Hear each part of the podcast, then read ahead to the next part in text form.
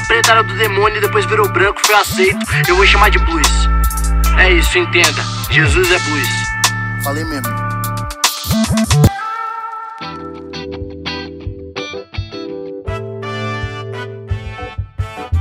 Salve, salve, povo amado do Senhor, povo escolhido, povo predestinado, salvação garantida, povo eleito, geração santa. Como é que vocês estão? Você já parou para pensar? Quando você diz que você é um povo escolhido, significa que tem um povo que não é escolhido? Quando você diz que você faz parte do povo que foi predestinado à salvação, significa então que tem um povo que foi predestinado à perdição. É, que coisa maluca, né? Que Deus cabuloso esse que alguns acreditam, né? É um Deus que ama um povo em detrimento a outro povo, né? É um Deus que, que ama tanto um povo que para demonstrar esse amor a esse povo, ele vai torturar eternamente um outro povo só para dizer, viu? Poderia ser vocês, mas vai ser outro povo. Deus me livre de um Deus assim. Mas vamos lá, meu nome é. Eu sou o Pastor Berlofa, tô chegando aqui para mais um podcast, mais uma sériezinha Jesus, o Negro Nazareno, episódio de número 71, se eu não me engano, hoje. Olha só quanto material a gente já tem aí. E deixa eu falar, informação exclusiva para você que está ouvindo esse podcast, seja no Spotify, no Deezer, no iTunes, você que é mais boy, né, coxinha e tem um iPhone. Este material vai se tornar um livro e as palmas louvam ao Senhor. Glórias a Deus. Este material de Jesus o Negro Nazareno vai ser transformado num livro e na verdade já começamos a produzir. Eu juntamente com um amigo que eu conheci recentemente, o Elias, que é lá da Bethesda de Osasco. Nós estamos conversando e começamos a produzir os textos deste material. E se Deus quiser e Deus ajudar, ano que vem teremos o livro Jesus o Negro Nazareno aí, tá bom?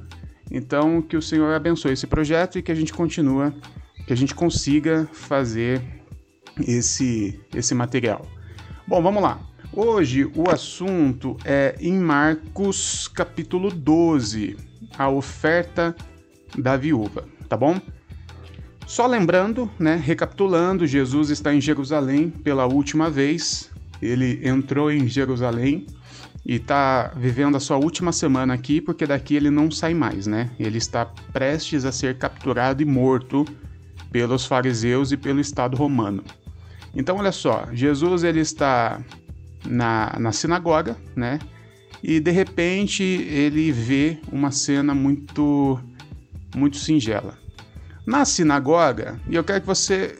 Não é, não é muito difícil de você imaginar, porque com certeza você já foi numa igreja que tem a fila do dízimo, sabe? Aquela bizarrice do dízimo, onde as pessoas dão dinheiro para a igreja achando que estão dando para Deus. É, pois é. Sabe aquela fila que se forma e as pessoas ficam na, na fila com aquela cara de, de santo, né, que está indo dar dinheiro para Deus, mas na verdade eles estão ali cheio de orgulho que eles estão dando dinheiro e tá todo mundo vendo que eles estão dando dinheiro? A cena é essa. E aí tinha um monte de rico na fila e cada rico chegava com uma quantia enorme de dinheiro e jogava dólares, notas de 100, chave de carro. E cada um que dava uma quantia dessa de dinheiro saía com o peito estufado, dizendo: Olha como eu sou bom, como eu sou evangélico, como eu sou crente, como eu sou de Deus, porque eu tô dando aqui mil reais, olha como eu sou generoso. E aí, no meio dessas pessoas, diz o texto que havia uma viúva. E aí você precisa lembrar do contexto da viúva. A viúva, só para você ter uma noção, ela faz parte do quarteto da vulnerabilidade, que é citado lá no Antigo Testamento, que são as viúvas, os órfãos, os estrangeiros e os pobres, que eram as pessoas mais vulneráveis da época, sabe? é, se a gente fosse criar o nosso quarteto da vulnerabilidade hoje, é, a gente teria que repensar isso, mas a gente colocaria com certeza outro tipo de pessoas, né? Mas naquela época a viúva era tão vulnerável assim, porque a mulher não tinha vida própria, né? A mulher não tinha emprego, ela não tinha como estudar, a mulher era quase que um objeto do homem. Quando o homem morria, essa mulher ficava a Deus dará. E pior, né? Normalmente quando é, um homem morria, de alguma forma era colocada a culpa na mulher, como se ela fosse uma amaldiçoada. Então a viúva, é, ela tinha duas opções, né? Ou ela encontrava alguém para cuidar dela, o que era muito difícil, ou ela ia se prostituir. Por isso que a prostituição era tão forte nesse contexto em que nós vemos a, a vida de Jesus. A maioria das prostitutas eram viúvas. E aí nós temos aqui uma viúva pobre que só tinha duas moedinhas, era tudo o que ela tinha. Tudo o que aquela viúva tinha para sobreviver eram duas moedinhas e aquela viúva entrega aquelas duas moedas no, no altar, né? E Jesus fala o seguinte: é, todos deram o que lhe sobrava, mas ela, da sua pobreza, deu tudo o que possuía para viver. Bom, vamos falar um pouco disso. Primeira coisa que a gente tem que pensar: nenhum momento, em nenhum momento, Jesus está exaltando a atitude da viúva em dar tudo que ela tinha, ok? Eu tenho certeza que, que se Jesus fosse falar diretamente com ela, ele falaria assim: olha, não faça isso, tá bom? Você só tem duas moedinhas. Não dê esse dinheiro na igreja. Não faça isso. Aliás, conjecturando dentro do texto aqui, eu imagino que depois disso Jesus tenha pego um bolo de dinheiro que estava ali no, no gasofilácio da igreja e deve ter entregue a esta viúva. Então Jesus não está exaltando essa atitude. Jesus não espera que os pobres deem tudo que tem na igreja, ok? Não faça isso. Não faça isso tá bom? É o contrário, é a igreja que precisa sustentar os pobres, não é o pobre que precisa sustentar a igreja. A igreja que vive de dinheiro de pobre, na verdade, é um sistema demoníaco sobre a terra, tá bom? Essas igrejas, como Universal do Reino de Deus e tantas e tantas e tantas e tantas outras, que se sustentam, que pagam salários de pastores vagabundos, vagabundos à custa dos pobres, são sistemas demoníacos sobre a terra, ok? Então Jesus não está exaltando a atitude dela ter dado tudo que ela tinha, porque ele não espera isso dos pobres. Jesus em nenhum momento ele pede isso dos pobres. Jesus sempre que ele vai falar de dinheiro, ele fala com os ricos todas as vezes que Jesus encontra um rico, ele fala: dê tudo que você tem, dê tudo que você tem aos pobres. Quando Jesus se encontra com os pobres, é como se ele falasse assim: convertam-se a mim, a Cristo. Aos pobres, Jesus diz: convertam-se a mim. Aos ricos, Jesus diz: convertam-se aos pobres. Então a conversa de Jesus com os pobres nunca foi dinheiro, nunca foi dinheiro. Agora, Jesus ele viu essa atitude, essa atitude aconteceu na frente dele. E como eu já disse, provavelmente ele deve ter pego aquelas duas moedinhas e muito mais ele deve ter entregue àquela mulher. Mas diante desta atitude, ele quis dar um ensinamento às pessoas que estavam vendo aquela situação. E aquela situação era o seguinte: os ricos dando o que sobrava e a viúva dando tudo o que tinha. E aí Jesus faz uma matemática simples. As duas moedinhas da viúva valem muito mais do que os milhares de reais de um rico, porque milhares de reais para um rico é dinheiro de pinga, né? E aqui a gente vai ter que entrar num campo esquisito que é matemática, né? Quando a gente está no reino de Deus, falar de matemática é complicado, né? Não tem como.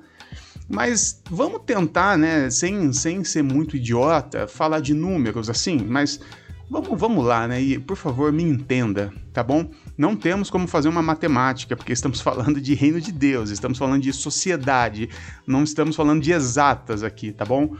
Mas vamos lá, o que, que é um bilionário, vai, como Eike Batista, um dos conhecidos, fazendo uma doação de um milhão de reais? Não é nada, É dinheiro de pinga pro cara. Ele, ele gasta isso com, com, com comida durante o mês em, em restaurantes caríssimos.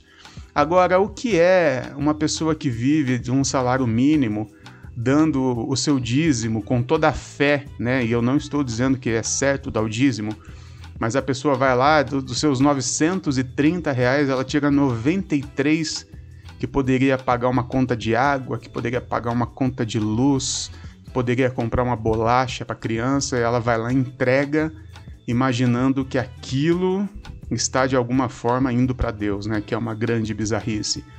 Mas olha só, o que eu estou querendo dizer? Deus não contabiliza o que a gente doa. Não tem como. Não tem como contabilizar o que a gente doa.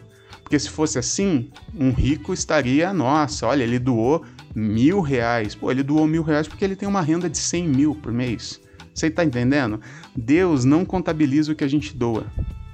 Deus contabiliza o que a gente retém. Ele não está nem aí para o que você está doando. Ele está mais preocupado com o que você está retendo. Jesus, no Sermão da Montanha, em nenhum momento ele fala assim: olha, dê tudo que você tem, dê X, dê Y. Ele, não, ele fala assim: não acumulem para vocês tesouros nessa terra. O ensinamento de Jesus não é sobre doar, é sobre não reter, entende? A, a matemática é inversa. O doar é apenas algo natural de quem não quer reter.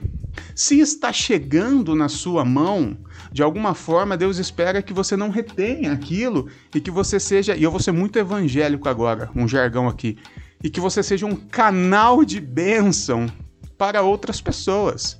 Se está chegando na sua mão, não retenha isso, não retenha na sua conta, não retenha no seu armário, não retenha pensando na faculdade do seu filho daqui 30 anos. Jesus diria a essas pessoas: louco, insensatos, ainda essa noite pedirão a sua alma. E o que você vai fazer com esse celeiro cheio? Sabe? Ah, o que Jesus está dizendo aqui é o seguinte: não retenha. A viúva não reteve o que ela tinha e os ricos estão dando do que sobra e estão retendo um monte. O motivo de vivermos numa sociedade tão decadente, né, tão pobre, o motivo de termos milhares de pessoas morrendo de fome todos os dias é porque tem pessoas retendo bilhões e bilhões em suas contas, né? E a única forma que nós temos de, de melhorar isso é aquela fala do Boulos, né, que ele fala tanto, taxando os ricos. Essa é a única solução, não tem como. Temos que taxar os ricos sim, mas isso é um, uma discussão política e essa aqui não é a ideia agora. Não retenha. Eu vou ficando por aqui, eu sou o Pastor Berlofa, me segue no Instagram. Beijo, beijinho para você.